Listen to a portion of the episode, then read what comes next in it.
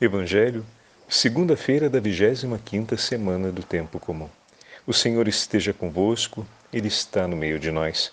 Proclamação do Evangelho de Jesus Cristo, segundo São Lucas. Glória a vós, Senhor.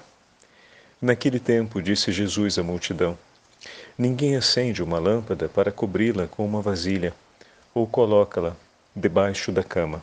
Ao contrário, coloca-a no candeeiro a fim de que todos os que entram vejam a luz. Com efeito, tudo que está escondido deverá tornar-se manifesto, e tudo que está em segredo deverá tornar-se conhecido e claramente manifesto. Portanto, prestai atenção à maneira como vós ouvis, pois a quem tem alguma coisa será dado ainda mais, e àquele que não tem será tirado até mesmo o que ele pensa ter.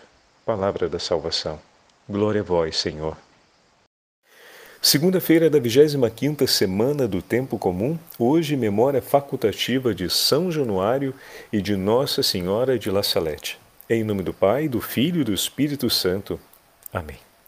Queridos irmãos e irmãs, hoje a Santa Liturgia nos leva novamente ao oitavo capítulo do Evangelho de São Lucas. Ontem, no 25º domingo, fomos ao 16 capítulo do Evangelho de São Lucas e ouvimos a parábola do administrador desonesto, onde o Senhor nos chamou a compreendermos o quanto é necessário aplicarmos-nos ao compromisso pelas coisas do céu. Como assim, Padre Fábio? Lembra que o administrador desonesto, ele percebe o que vai acontecer e imediatamente toma providências, ou seja, um futuro que o espera, que é muito dramático, e ele imediatamente corta na carne o que é necessário para conquistar uma situação melhor, para se preparar para aquilo que estava por vir. E nós ontem falávamos a respeito da imagem próprio que o profeta Amós trouxe na primeira leitura e que era um chamado de advertência do Senhor. Né? Então ali estávamos vendo esse anúncio, que era o anúncio feito pelo o profeta a respeito do Deus que conhece o que está em vossos corações e esse Deus que não veio para destruir, mas para receber aquilo que o homem tem a lhe entregar. E se isso que está dentro do seu coração que eu vejo hoje, diz o Senhor, lhe conduz à ruína e à morte, é hora de você entregar isso. Jogue isso fora. Toma as providências, porque eu te digo, isso vai te levar à morte eterna. Aquele administrador também teve uma notícia dramática a respeito do que estava por esperar: a demissão, a perda de tudo. E ele imediatamente toma providências. Ontem, uma coisa que não falamos, que poderíamos acrescentar, né?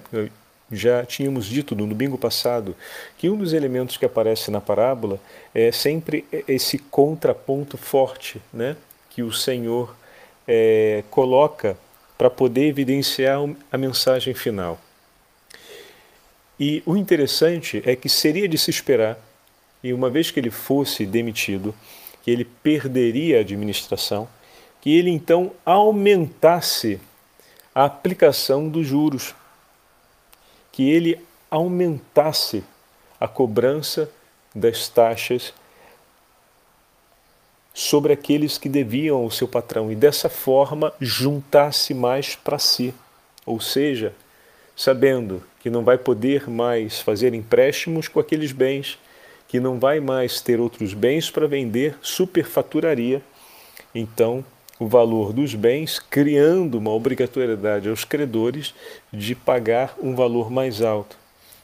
Ele poderia fazer isso, mas ao, ao contrário, ele preferiu perder para ganhar depois. E nós, o que estamos dispostos a perder nessa vida para ganharmos a alegria da vida eterna? E nós, o que estamos dispostos a cortar para poder corresponder àquilo que vai ser necessário no futuro. Diante da tempestade que entrevemos no horizonte, que providência tomamos, com que prontidão agimos. Obviamente, as motivações que levam o administrador a agir são umas, mas as motivações que levam os filhos de Deus a agir são outras. Então, hoje, olha que interessante, nós damos um passo atrás e voltamos ao oitavo capítulo do Evangelho, em que o Senhor, na sequência da parábola do semeador, depois que ele explica a parábola, ele então chama os ouvintes da parábola a esse ensinamento. Lucas, esse ensinamento aparece no Evangelho de São Marcos é, e no Evangelho, no Evangelho também de São, São Mateus. Em São Mateus ele aparece junto ao Sermão da Montanha, o início do Sermão da Montanha. Aqui em Lucas ele vem colocado exatamente depois da parábola do semeador. Ou seja, o coração nobre e generoso que conserva a palavra de Deus e produz os frutos pela perseverança, é como a lâmpada colocada no lugar alto da casa. Ela não vai colocada debaixo. O coração que se tornou nobre e generoso, combatendo para não se tornar um terreno pedregoso, combatendo para que os espinhos não crescessem e sufocassem a palavra, cuidando para que essa palavra não ficasse na beira do caminho e os rapinadores passassem e levassem embora esse tesouro, ele é como a lâmpada colocada no alto da sala. Não foi feita para ser colocada debaixo. Aquele que tem a lâmpada nas mãos, agora poderemos dizer que a imagem que acompanha a palavra de Deus não é a da semente, mas é a imagem da lâmpada, né? ela vem colocada num lugar de destaque, a fim de que a sua luminosidade cumpra o efeito, ou seja, frutifique um bem para todos aqueles que estão ali. Da mesma forma, o cristão é aquele que, tendo o tesouro da palavra de Deus nas mãos e sabendo o seu valor e a sua importância, sabe colocá-la, sabe tê-la no lugar certo de sua vida. Permita que o teu Senhor guie pela força do Espírito Santo a palavra viva do seu Evangelho ao centro do teu coração ao centro das tuas decisões e ilumine completamente a sua vida. Olha que maravilha. Essa é uma atitude importante a ser tomada agora, para que nós possamos viver as alegrias do reino do céu. A palavra de Deus colocada ao centro da nossa vida há de mostrar tudo aquilo que precisa ser cortado fora Olha que fantástico. Colocando agora em paralelo o evangelho de ontem e o evangelho de hoje. Vendo que o Senhor nos chama à herança da vida eterna, a viver uma vida para glorificar e honrar o nome de Deus, viver uma vida de louvor a Deus. O céu é o lugar onde Deus é servido e honrado. Então nos preparamos para essa eternidade, por isso é preciso que tudo aquilo que desonra o nome do Senhor e que não é digno de estar diante dele seja pouco a pouco tirado da nossa vida. Mas para que isso aconteça, a palavra de Deus, pela potência do Espírito Santo, deve ser luz para os nossos passos, luz sobre os olhos da alma, a fim de que tudo em nós se ilumine e todas as sombras do pecado possam ser percebidas e, enfim, lançadas fora. E aqui nós temos duas grandes memórias facultativas para o dia de hoje. A de São Januário, que aqui na Itália se chama San Gennaro, que é muito estimado e venerado na região de Nápoles. Ele foi bispo de Benevento no período do 250, então tava, estamos ali é, sempre próximo à perseguição, à grande perseguição de Diocleciano. Perdão, ele está há 50 anos, só para localizarmos aqui, à frente do Papa Cornélio e de São Cipriano. Lembra que nós celebramos há poucos dias? Então, ele morre no 305. Então, ele morre quase 50 anos é, depois deles. Então, a continuação depois do que se passou na perseguição de que levou à morte Papa Cornélio é, e, e, o Bispo Cipriano, no norte da Itália, a continuação dessa, dessa perseguição, a escalada no crescimento dessa perseguição aos cristãos, alcançou também o período de São, Genar, São, São Januário, bispo de Benevento, no sul da Itália, na região da atual Campanha, onde se encontra as terras, ou então onde se encontrava há séculos atrás o reino de Nápoles. E eis aqui um homem que defendeu arduamente a fé, que não se rendeu a nenhuma exigência, e o evangelho foi sempre a luz para os seus passos. E ele conduziu no caminho da verdade e da vida inúmeros cristãos que estavam sob perseguição, até o ponto dele derramar o seu próprio sangue para dar testemunho de fé àqueles que ele batizou. Como era forte na vida de São Januário a identidade batismal. De maneira que, sendo bispo que levou a vida em Cristo, centenas de homens e mulheres, ele estava disposto a derramar o seu sangue com Cristo para confirmar a beleza e a dignidade da vida que receberam como cristãos.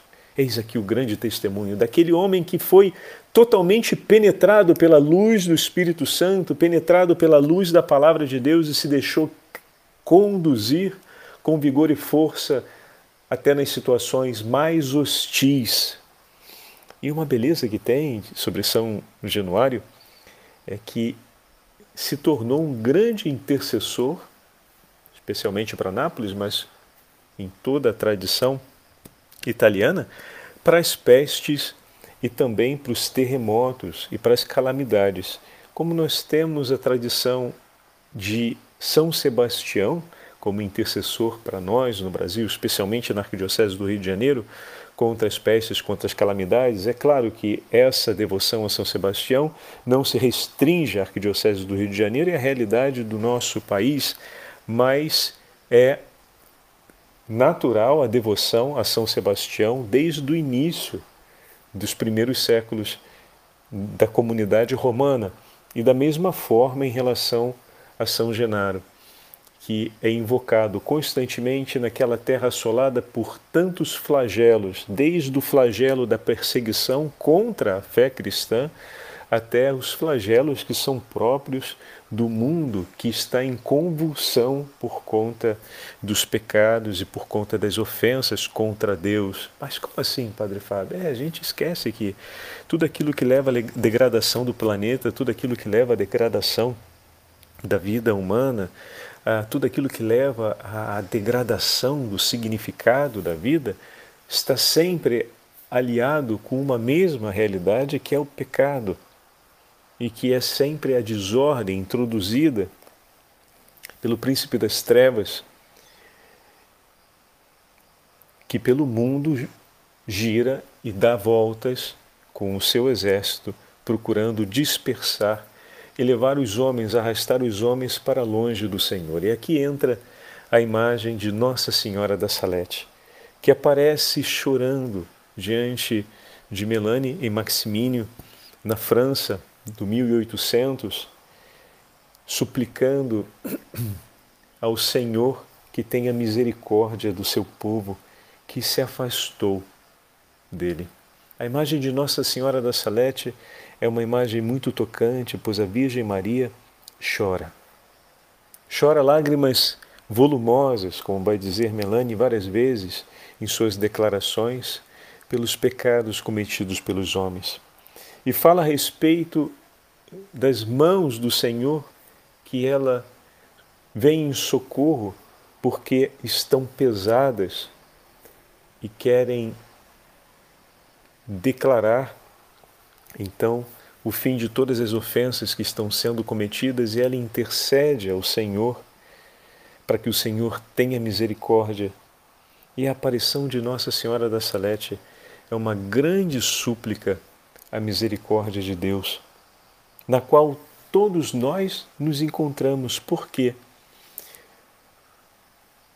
A grande revelação de Nossa Senhora da Salete é uma revelação longa, uma revelação de valor escatológico, ou seja, fala a respeito dos últimos tempos, tem muitos elementos que entrelaçam diretamente aquilo que depois nosso Senhor mostrou a São Padre Pio, mostrou também aos pastorinhos em Fátima e nas, de, nos demais, nas demais aparições de Nossa Senhora, onde os elementos escatológicos apareceram e também em diversas aparições, em, diversos, em diversas revelações místicas privadas desses últimos tempos, ou seja, desde o período do 1800 até os nossos dias.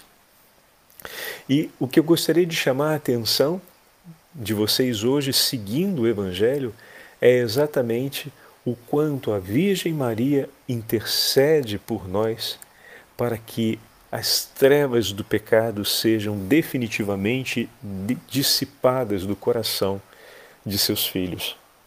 O quanto é preciso que a palavra de Deus, pela potência do Espírito Santo, ilumine a nossa vida, a ponto de tirar tudo aquilo que não pertence a Deus. Se podemos fazer uma síntese de toda a revelação de Nossa Senhora da Salete, é exatamente essa o inimigo infernal introduziu muito do que é seu na vida dos homens, que passaram a amar não só os prazeres desse mundo, mas amar a satisfação de construir uma vida sobre os prazeres desse mundo e se afastaram do Evangelho. E dessa forma, nas comunidades religiosas, no seio das famílias e, por fim, nas fileiras sacerdotais, nos seminários, se infiltrou muito daquilo que é maldito, muito daquilo que vem do inimigo infernal. E dessa forma, numerosos são aqueles sacerdotes e religiosos que abandonar, abandonarão a fé, que se afastarão do ensinamento da verdade Numerosos serão aquelas, serão aquelas famílias que se dispersarão ao longo dos tempos e que se perderão em meio à busca dos prazeres desse mundo. E aqui a gente encontra outra vez o evangelho de ontem. Não dá para servir a dois senhores. E ontem, quando falávamos desses dois senhores, recordávamos ainda o fato de que tudo aquilo que o Senhor nos entrega, nos entrega para que possa ser para maior honra e glória do seu nome. Tudo aquilo que temos nessa vida, que entregamos nas mãos de Jesus, vivemos por Ele. Lembra do que ontem falamos? Que as riquezas, fazer amigos no céu com as riquezas, com o dinheiro injusto, e aí falávamos a respeito da injustiça, por que o dinheiro é injusto, e dissemos a respeito disso, o quanto ele pode prometer, o quanto o dinheiro, o prazer, o conforto, quantas são as famílias que se acabaram por briga, por propriedades, por bens materiais? Quantas foram as famílias que deixaram de conhecer um pai ou de conhecer uma mãe porque é, e de viverem juntos porque se entregavam tanto ao trabalho para construir um status, para construir uma identidade, para construir um patrimônio que no final das contas de que que valeu no final ter uma casa para entregar para o meu filho se na minha se na inteira infância do meu filho eu fui uma ausência o choque que isso se sente concretamente, de de repente se dar conta que o tempo passou e a gente perdeu aquela parte da nossa vida em família, porque eu estava muito ocupado em conquistar outras coisas que pareciam ser importantes naquele momento e não soube conquistar o amor e um vínculo profundo de amor com o meu filho, com a minha filha, com a minha família, com a minha esposa, e dessa forma senti que o que era essencial para minha casa faltou. E construí sim uma história, mas não construí uma família forte. Então, como o que o Evangelho ontem nos fala tem grande relevância. Por quê? Porque na medida em que colocamos o Senhor ao centro da nossa vida, tudo se orienta em favor dele de maneira que até aquilo que temos, no pouco, no muito que seja, vivemos por amor a Deus e, consequentemente, por amor ao próximo. Como é importante que a Virgem Maria nos ajude nessa busca, nessa retomada. Meus irmãos, é preciso que haja consciência que nós estamos num tempo de reconstrução, de retomada. Olha como a vida hoje é dispersa. Com muita facilidade a gente entra nos meios de comunicação, a gente escuta os influenciadores, quem tem o hábito de, de frequentar as redes sociais, as mídias sociais e, e os outros canais abertos da internet, e com muita facilidade se constrói uma expectativa de vida, se constrói uma ideia de como a vida deve ser, e se começa a aborrecer-se e a odiar tudo aquilo que não me ajuda a ter a vida como ela é pintada por aqueles personagens. E aquela dali a gente sabe que não é uma vida real. Em que sentido não é uma vida real? Não é a vida que está ao alcance das nossas mãos. Tenho uma família para cuidar, eu tenho uma faculdade para terminar, eu tenho uma história para ser construída. Não vai ser sentado na frente de um, de um, de um videogame gravando e transmitindo as sessões de jogos, que eu vou construir um horizonte, uma estrada. Não, ali, através dessa experiência, eu não vou compor todas as relações que vão ser fundamentais na minha vida. Através dessa experiência, eu não vou adquirir a sabedoria e não vou conseguir construir também a estabilidade dos valores que vão precisar me conduzir agora que tenho 19 anos, 15 anos, mais tarde quando eu tiver 25, mais tarde ainda quando eu tiver 50. E mais tarde ainda quando eu tiver 70 e 80, porque a perspectiva de vida se alarga cada vez mais. E essa experiência hoje que consome uma grande parte da minha vida, que pode tentar parecer, ou que eu venha a abraçar como sendo um projeto, onde de repente eu vejo a minha inteira vida ali dentro e se resolvendo naquela proposta, isso é irrealístico, porque não é capaz de cobrir toda aquela demanda que a vida coloca em meus braços. A vida não é feita só de relações de momento. A vida é construída sobre relações que são estáveis e aprender a viver relações estáveis e não só multiplicar as relações de momento é essencial para a gente saber viver e construir uma história de vida. Por isso digo que é uma fantasia, se de repente a gente começa a acreditar que a vida se faz desse jeito. E de repente, se alguém nos diz que a vida não pode ser feita desse jeito, a gente se aborrece com quem fala isso e começa a acreditar que errados são aqueles que dizem diferente do que os influenciadores e as mídias sociais afirmam ser uma possibilidade. Então, quando vemos essa realidade acontecendo na nossa casa, com as nossas crianças, com os nossos filhos que já estão dentro dessa mentalidade, a gente não tem que ter dúvida. Nós estamos vivendo um tempo de reconstrução. É reconstrução. Essa realidade de dispersão está um passo à sua frente já, porque já conquistou aqueles que você está educando, aqueles que você tem a responsabilidade de conduzir no caminho da verdade, de formar para a vida. Então, é mesmo tempo, se queremos atualizar a profecia de Nossa Senhora da Salete, é mesmo um tempo muito desafiador. Antes da gente começar a falar com os nossos filhos sobre os valores que norteiam a nossa vida, eles já foram bombardeados por testemunhos de valores que não são os valores da nossa casa, da nossa família.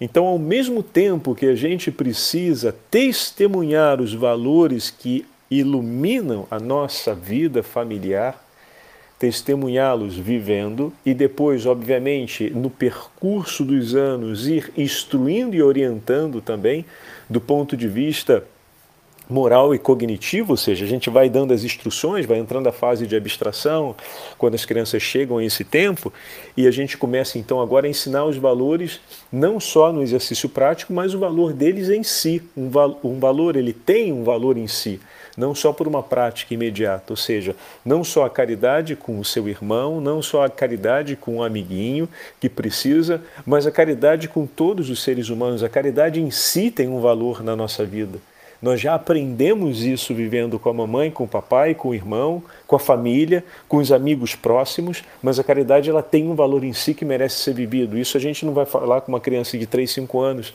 mas com a criança de 9, com a criança de 10, com a criança de 7, que já está entrando na capacidade, já está desenvolvendo a habilidade de abstração. Sim, ali é um momento justíssimo de começar a mostrar isso que já é uma vida em casa, mas em contrapartida a essa idade pelos meios de comunicação, pelos desenhos animados e por tantas outras fontes, o bombardeio da vingança, da inveja, da avareza, o bombardeio da falta de misericórdia, o bombardeio do fazer o outro pagar na mesma moeda já está acontecendo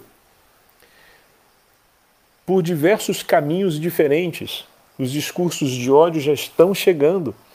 Então, ao mesmo tempo que a gente educa com o testemunho dos valores, a gente precisa ter essa mão que sabe proteger e defender dessas ameaças. Isso é fundamental, porque voltando ao elemento da profecia,